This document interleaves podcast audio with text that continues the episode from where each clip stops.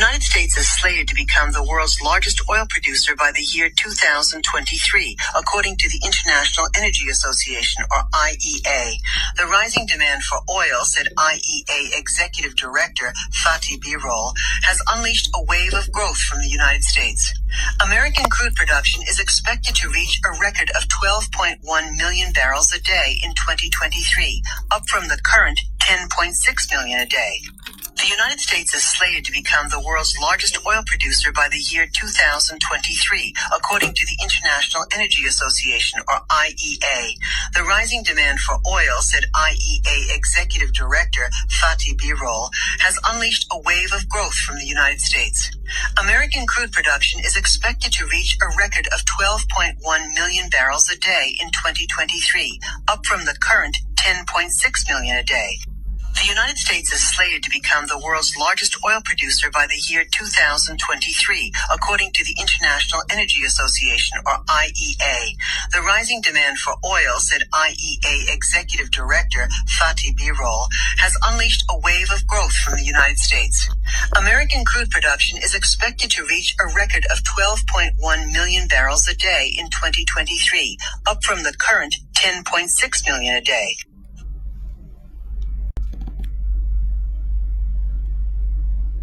在第一句话当中呢，有一个词非常的快，The United States is slated to become slated to become。以后呢，大家就知道了，slated to become 就表示 expected to become。我们已经看到这个趋势了，它预计就会成为世界第一了，叫 slated。那么发布这个数据的呢是国际能源协会 International Energy Association，叫 IEA。所以这个 association 很多协会啊都用这个词，叫做联合会，比如说 NBA。National Basketball Association。那么这个协会的执行总监就叫做 Executive Director。Executive 就负责日常行政的、日常运营的这个执行者就叫做 Executive。Director 就是总监，Executive Director。他说呢，因为美国的需求特别的大，所以呢也就释放出了产量。所以我们中国人也有一句话叫做“会花才会赚”，也是有一定道理。这里的 unleash 就表示释放出了，leash 就表示牵着狗的那个狗绳，所以 unleash 大家可以想象一下，把牵狗的狗绳放掉了，哇，这个狗马上就冲出去了，所以叫爆发和释放了。Unleashed a wave of growth，释放出了一波增长的浪潮，a wave of growth。说到石油呢，我们都会说到原油产量，就是没有经过提炼的那个叫原油，英语当中呢叫做 crude 或者叫做 crude oil。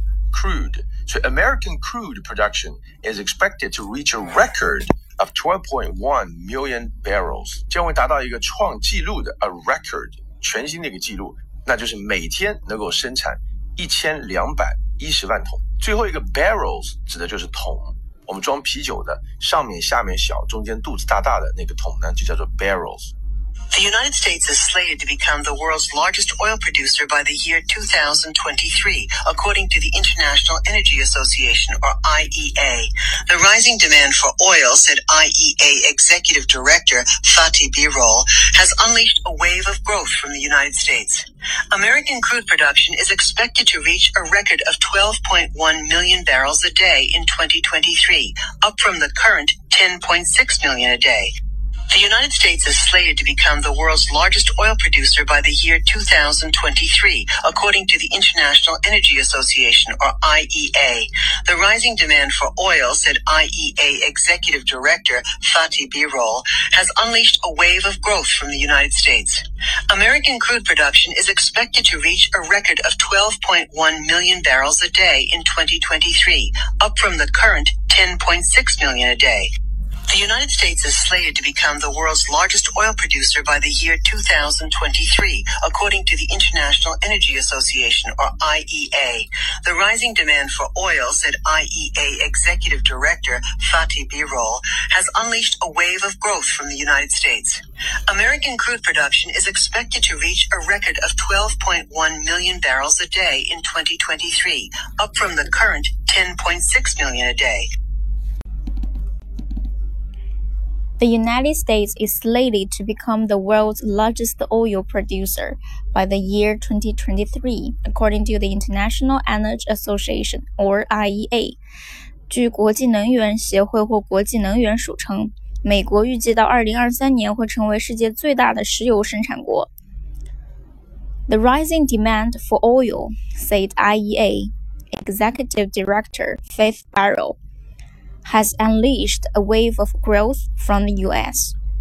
国际能源机构执行理事长 Fatih Birol